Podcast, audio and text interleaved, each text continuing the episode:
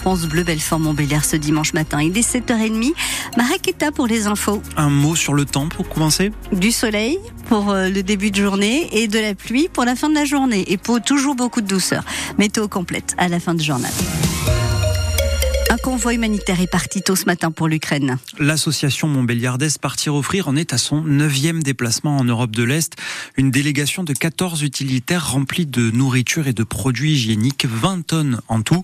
Ils vont rouler sans s'arrêter jusqu'à Zaporizhia. Ils prévoient de revenir samedi prochain, le 24 février, date à laquelle ça fera deux ans que la Russie a envahi l'Ukraine.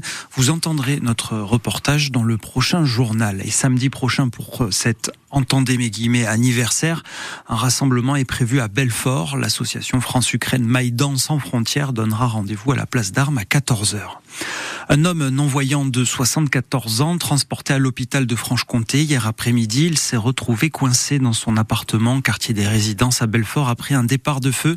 Une vingtaine de pompiers ont été mobilisés pour éteindre l'incendie. Une enquête est en cours pour déterminer, pour en déterminer les causes.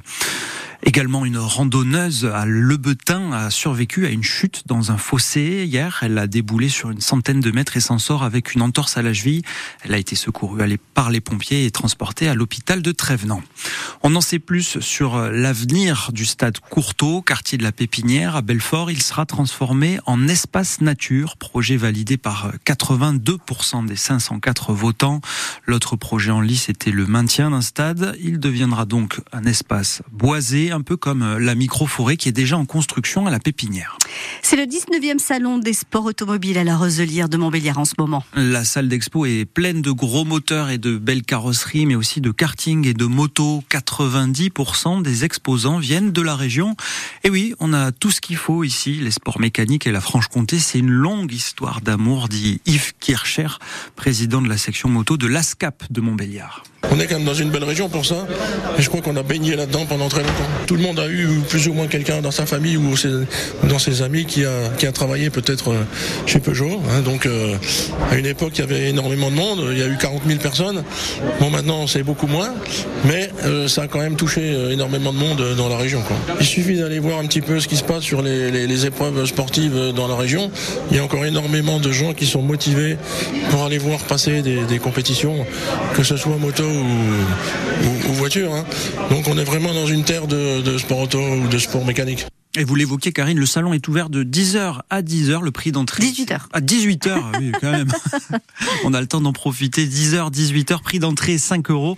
On vous a mis de belles photos déjà sur FranceBleu.fr. Et l'autre gros rendez-vous du week-end à Montbéliard, c'est la troisième édition de l'Axon Tattoo Show.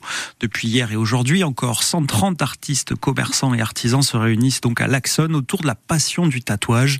Il y a deux invités stars, la mannequin Mia Dolls et le rappeur Seth Gecko, tous deux fiers ambassadeurs du L'entrée est là à 12 euros et dernier jour de galère sur les rails jusqu'à demain 8 heures. Un TGV sur deux fonctionne en France en raison de la grève des contrôleurs SNCF. Sur la route, en revanche, contrairement à hier, tous les voyants sont au vert pour Bison Futé.